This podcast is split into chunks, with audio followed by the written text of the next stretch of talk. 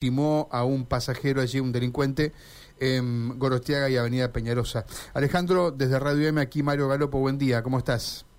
Hola Mario, ¿cómo te va? Acá andamos. Mal, pero bueno. Bueno, contanos, contanos cuál es tu sensación después de, bueno conocer lo que pasó. Mira, recién se lo decía a un colega tuyo, puede sonar feo, pero la sensación es de, de alivio al saber de que el fallecido es un, un un delincuente y no el, no el trabajador. Mm. Esto es algo que verdaderamente puede sonar muy duro, pero es lo que sentimos porque hace muchísimos años que venimos con con esto de salir a trabajar con la incertidumbre de, de, no saber qué, qué te va a pasar. Eh, y es algo que vos que hace muchos años estás en los medios, no es la primera vez que me escuchás decirlo, eh, venimos reclamando hace muchísimo tiempo y, no tenemos respuesta alguna, o por lo menos eh, no vemos eh, que se hagan las cosas como la pedimos, como para que el trabajador a la noche tenga un hálito de, tranquilidad de que se van a minimizar los hechos. Mm. Seguimos en lo mismo de siempre, seguimos con un Ministerio de Seguridad que bien gracias, porque se fue Pedro y entra Juan y lo que se habló con Pedro cayó un, saco roto.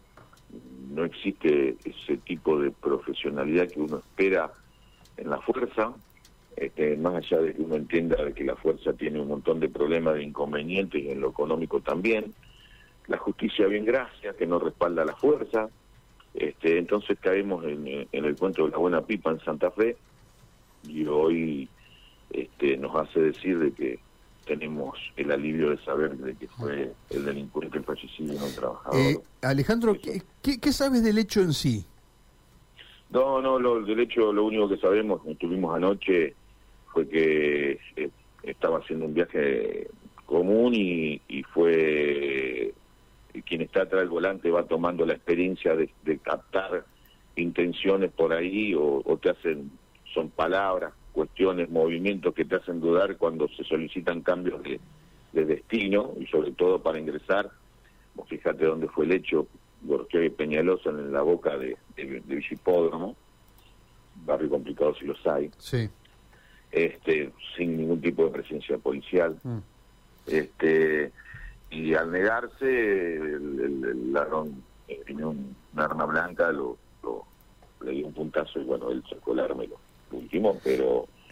Eh, pero pero el pasajero estaba en el asiento de atrás o estaba en... Desconozco, ah. no, no, no, esto no te lo puedo decir, para eso está la justicia y la policía que intervino en el momento. Nosotros, la verdad que si yo te digo, hablaría por boca de ganso, no sé mucho más de lo que saben los medios, que por ahí tienen más mejor información que la nuestra, porque nosotros no pudimos hablar con el compañero ni ahí, ni con el abogado del compañero tampoco, entonces este, yo no, no, no puedo aventurarme a decir cómo fue, dónde estaba sentado, dónde no estaba sentado, se había bajado, no desconozco. Bien. Eso no lo eh, sé, lo único que te puedo repetir eh, es que la gran preocupación este, hoy por hoy es que a esto lo veníamos diciendo, que va a pasar cuando esto pase, que va, de qué se van a disfrazar cuando esto suceda, y sucedió. En el 2020 había sucedido en Santo Tomé de Sauce Viejo con un agente policial también que que último mm. a dos, eh, te, consulto, eh, no, no con cifras exactas, pero hay mucha gente que, que trabaja de remisero y es policía o es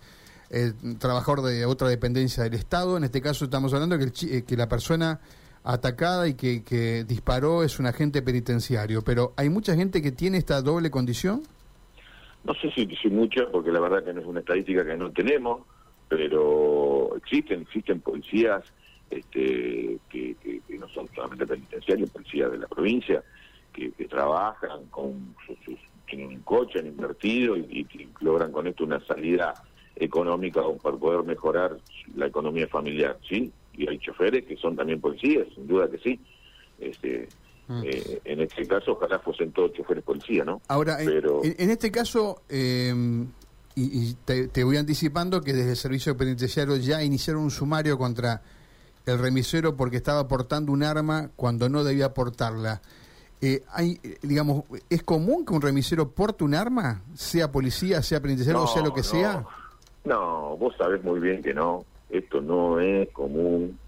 Esto es producto, porque nosotros lo venimos diciendo. Eh, ¿Qué van a hacer cuando eh, el chofer busque un arma para defenderse en el caso de que le toque el turno esa noche? ¿Me entendés? ¿Qué van a hacer? ¿Qué vamos a decir?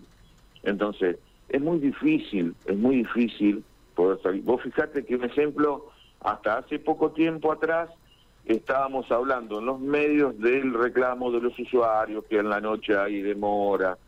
Eh, yo te quiero ver si vos te subís a un remis o un taxi a trabajar en la nocturnidad, así como se trabaja en Santa Fe.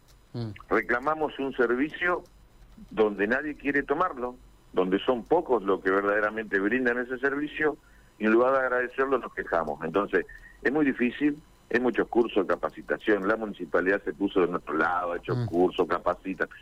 No hay gente que quiera tomar el riesgo.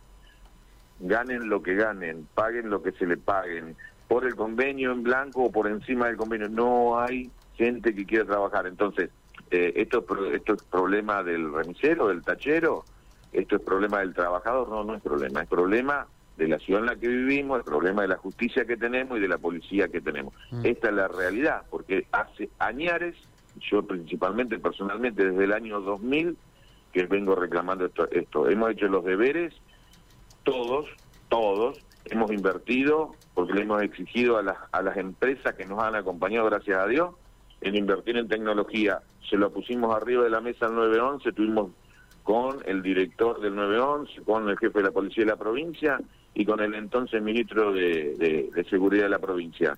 Hoy cambiaron, no, no hay nada, no tuvimos novedades en ese momento, no tuvimos respuesta en ese momento y la seguimos, estamos sin, sin, sin tenerla. Entonces, eh, ¿quién, ¿quién agarra la punta del ovillo? A ver, decime vos, después de hacer todo esto, hoy los muchachos, con toda la bronca del mundo, la impotencia del mundo, Mm. quieren salir a tapar hasta las vías. Alejandro, sabemos que no es el camino, pero eh, ¿hasta cuándo nosotros vamos a poder interceder con esto? Dos, La bronca es mucha. ¿eh? Dos o tres preguntas. Em, bueno, tal vez haya que dejar pasar este momento de calentura. Eh, ¿Se van a reunir con autoridades? ¿Alguien te ha contactado? ¿Han hablado con alguien? No, no nos contactó nadie, no vamos a hablar con nadie, porque creo que desde mi parte, o de nuestra parte, hablo con la comisión de, la delegación de la Federación de Santa Fe, eh, vamos a hacer respetar a rajatabla el respeto que tiene que tener el trabajador rencero, porque hemos hecho todo, hemos hablado con todos y con cada uno y no nos han mm. dado respuesta. Entonces nosotros vamos a esperar de que el ministro de Seguridad de la provincia o el jefe de la policía o el director del, del 911 nos convoquen y nos digan ellos qué es lo que van a hacer. Pero te vuelvo a repetir, estoy también convencido de que yo no tendría que estar hablando con vos. Yo estoy convencido de que los medios tendrían que salir a hablar, porque hemos hablado dos millones de veces sobre estos, sobre estos temas. Tienen que hablar con el ministro de Seguridad de la provincia, con el ministro de, de, de, Justicia de la provincia, con el jefe de la policía de la provincia, preguntarle qué piensan hacer, si van a hacer algo, o mm. esto va a seguir así, está todo bárbaro y si es necesario hablen con el gobernador. Son ellos los que tienen que dar la respuesta porque son ellos los que asumieron la responsabilidad de ocupar ese cargo. Que digan por qué no lo están haciendo como corresponde. Entonces, no me hablen a mí, llamen a esta gente que seguramente le van a dar mejores respuestas que yo. Eh, seguramente vamos a hablar y, digamos, tenemos muchas oportunidades de preguntarle eh, hoy o mañana qué, qué, es lo, cómo ven esta situación. Lo último, esta persona, el remisero, está herido, pero está en buenas condiciones, ¿no? Lo que sabemos. Sí, lo que tengo informado yo también, Bien. gracias a Dios, sí. Eh, pero está detenido aún. Sí, sí, sí, seguramente con respecto a eso, ya a partir de mañana este, nos vamos a mover con la parte legal de, la federación eh, para, para brindarle todo el apoyo eh, que, tenga que tener si es que no está siendo representado. lo vamos a si bien es titular del vehículo, este, es parte de, nuestra actividad, parte de nuestro sector y vamos a estar aquí el cañón. o sea, eh, el remisero es titular, es dueño del auto también, ¿no? No, es, que trabajaba para alguien. Sí, no es chofer, no, no, está bajo la relación de dependencia, el dueño del coche. Gracias, Alejandro. No, gracias a. Abrazo. Alejandro Aedo, el sindicato de remiseros y esta eh, noticia del el remisero que mató un delincuente aquí que lo intentaba asaltar eh, anoche en la zona norte de Santa Fe, 1024. María Silvia. Bueno, unos anticipos de lo que hablaremos hoy. Terminó exitosamente Viña de... eh,